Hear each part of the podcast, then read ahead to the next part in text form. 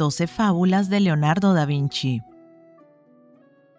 El sauce y la urraca. El desafortunado sauce, al darse cuenta de que no podía disfrutar del placer de ver crecer sus esbeltas ramas a la altura deseada, a causa del zarcillo y otras especies de árboles que crecían cerca pero que no eran tan hermosas a la vista como él, reunió toda su energía y se dedicó por completo a la fantasía, de pie en una larga meditación y buscando en todo el mundo vegetal. Después de estar durante algún tiempo en esta imaginación productiva, la calabaza se presentó a sus pensamientos con un relámpago repentino y arrojó todas las ramas hacia adelante con gran deleite, y le pareció que había encontrado el compañero adecuado para su propósito, porque la calabaza es más apta para atar a otros a sí misma que el mismo sauce. Habiendo llegado a esta conclusión, esperaba ansiosamente un pájaro amistoso como mediador de sus deseos.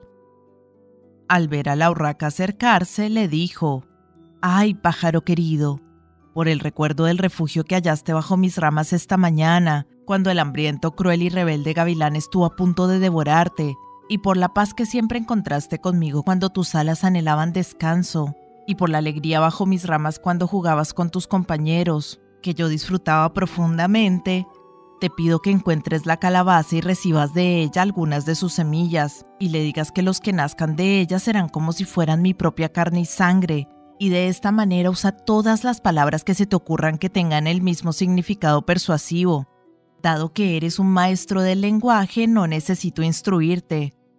Si tú me haces este servicio, con mucho gusto tendré tu nido en la bifurcación de mis ramas y a toda tu familia sin pagar ninguna renta.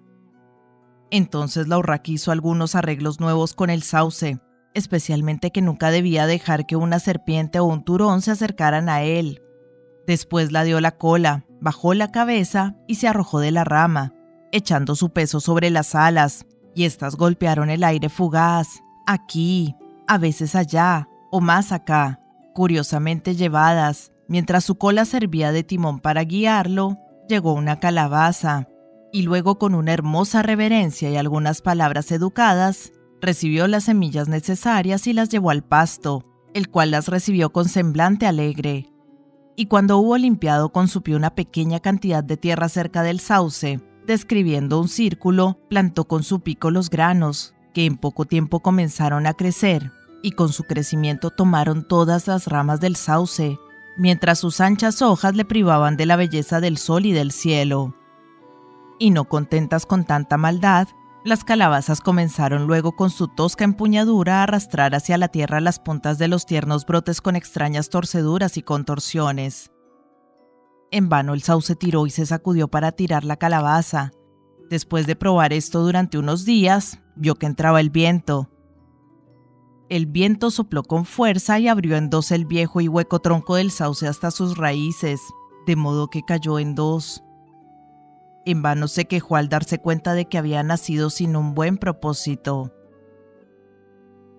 El oso y las abejas.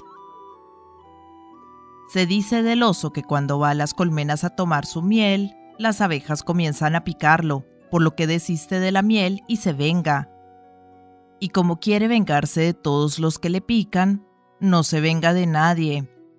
Entonces su ira aumenta hasta convertirse en frenesí, y furioso se tira al suelo y trata en vano de defenderse de los que tienen manos y pies. Las perdices. Aunque las perdices se roban los huevos unas a otras, las crías que nacen de estos huevos siempre regresan a su verdadera madre. El topo. El topo tiene ojos disminuidos y siempre permanece bajo tierra. Mientras está escondido vive, pero cuando sale a la luz muere en el acto porque es reconocido. También lo es la mentira. El león. El león nunca tiene miedo, sino que lucha con un espíritu audaz contra la gran hueste de cazadores, siempre ansioso por lastimar a aquel que lo lastimó primero. El agua y el fuego. En una disputa con agua en una olla, el fuego dice que el agua no debe estar por encima del fuego, que es el rey de los elementos, y trata de sacar el agua de la olla hirviéndola. El agua, dando al fuego el honor de su obediencia, desciende y ahoga al fuego. El zorro y los pájaros. Cuando el zorro ve una bandada de urracas o grajillas o pájaros similares, inmediatamente se tira al suelo con la boca abierta, de modo que parece muerto.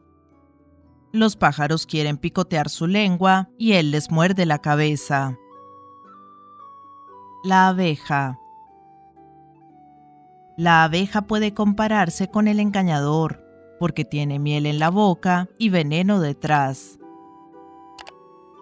La alondra. La alondra es un pájaro del que se dice que cuando se le lleva a un enfermo y éste se está muriendo, gira la cabeza hacia otro lado y no lo mira. Y cuando el enfermo ha de ser salvado, el pájaro nunca aparta la mirada de él, sino que hace que toda enfermedad se aleje de él. Lo mismo ocurre con el amor virtuoso. Nunca mira las cosas innobles o malas, sino que siempre se detiene en las cosas honestas y virtuosas, y penetra en los corazones nobles, como los pájaros en el bosque verde sobre las ramas floridas. Y este amor se muestra más fuerte en la adversidad que en la prosperidad, como la luz cuando brilla más en un lugar más oscuro. El agua.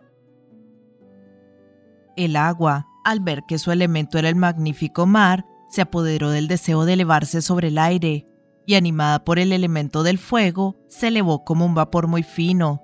Parecía como si realmente fuera tan delgada como el aire.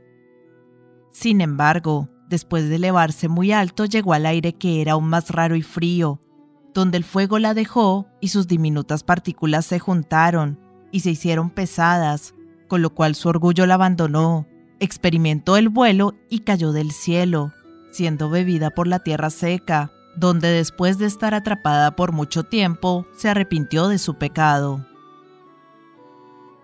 La liebre.